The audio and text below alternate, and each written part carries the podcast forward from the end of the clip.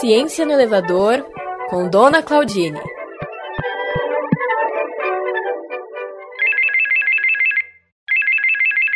Alô?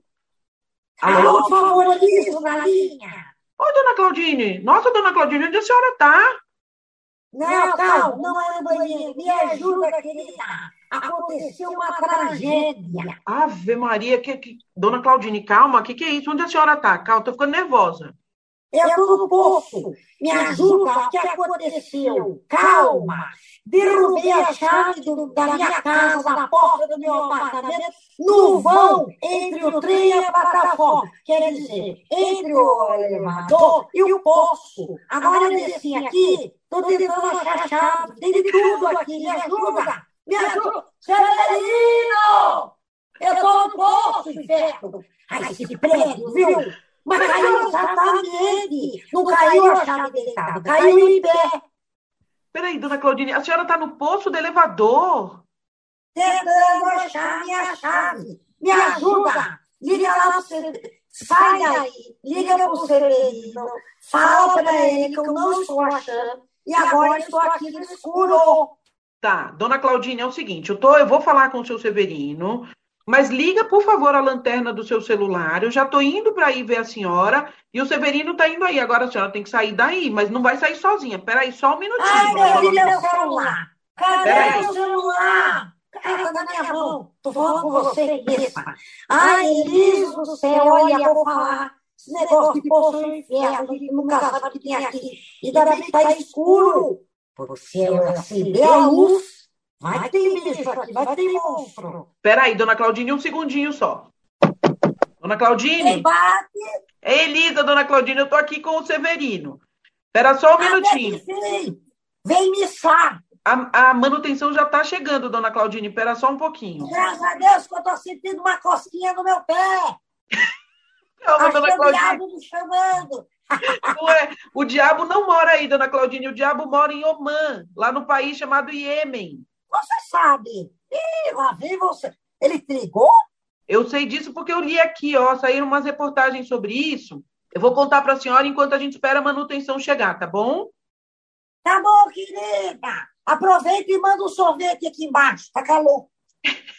Olha só, dona Claudine, uma equipe de espeleólogos, que são aqueles pesquisadores que investigam cavernas, sabe?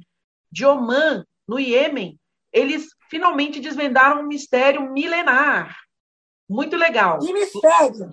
Então, lá naquele país tem um buraco que tem 30 metros de largura e uma profundidade de 112 metros, que saiu um cheiro horrível.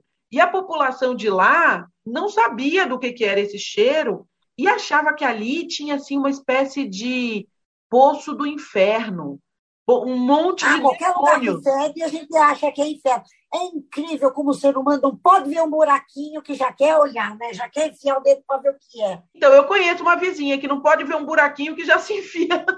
Aqui tá fedido também, viu? Não, eu derrubei a chave, senão não tinha entrado. Severino! Ó, dona Claudine, esse poço lá no Iêmen chama Poço de Barhout. Eu acho que fala desse jeito, Poço de Barhout. E nesse e lá a população chamava isso de Poço do Inferno, né? E aí é, fica lá num, num, deserto ali naquela região, na província de Almara, lá no leste do país. E aí, bom, era esse buraco de 30 metros de largura que serve como uma entrada para uma caverna que tem 112 metros de profundidade. E aí, que, que Nossa, é longe, é, é, é buracão mesmo. Gigante. Mas aí entraram, foram lá? Foram lá. Olha, 100 metros de altura né, ou 100 metros de profundidade, é o equivalente a um prédio aí de 25 andares. É muita coisa mesmo. Nossa, mas lá, se você entrar muito, vai para a China, né? Chega do outro lado. E aí entraram lá oito cientistas, comandados por um cientista chamado Mohamed Al-Kindi, que é professor de geologia da Universidade Alemã de Tecnologia de Oman. Sabe o que, que eles encontraram lá embaixo, dona Claudine? Peraí. Severina, eu tô aqui no buraco do inferno. O que, que tinha no buraco? No buraco lá de Oman, dona Claudine, tinha cobras, animais mortos e umas pérolas cinzentas que se formaram nas estalactites e nas estalagmites. porque escorria água lá para dentro. Então tinha umas pedrinhas em forma de gota, que eram tipo perolinhas. E o cheiro que a população sentia, dona Claudine, não era de inferno, não era de demônio, não era nada sobrenatural. Era bafo de cobra. Bafo de cobra, exatamente, que elas comiam os pássaros que caíam ali, se alimentavam dessas, desses pássaros e o cheiro dos animais em decomposição. Nossa, mas um buraco cheio de cobra e pérola. É, então, essas mas... pérolas valiam dinheiro, elas estavam, as cobras estavam usando essas pérolas no pescoço. Aí as cobras têm pescoço? É uma pergunta que fica aí para o Brasil. O professor Mohamed, ele disse que as cobras não faziam nada se vocês não, se os cientistas não cutucassem elas. Que elas estavam lá de boa, se ninguém perturbasse, elas não iam, não iam encher a paciência de ninguém. E além disso, ele, ele disse também que ainda não dá para saber o valor dessas pérolas, dessas pedras, e de que ano, né, de, de que era geológica essa caverna, porque só agora que eles desceram que eles puderam recolher o material que tem lá para ser analisado. Então, eles recolheram amostras de água, de pedras, do solo e até alguns animais mortos, que ainda precisam ser avaliados ali, analisados antes da publicação desse estudo. Não é legal? Ai, não sei se eu gostei. Eu gostei, mas eu não sei se eu gostei. Um buraco profundo, fedido, cheio de cobra. Tem não, hein? É louco, né? É louco. Severino! Pronto, dona Claudine, olha lá.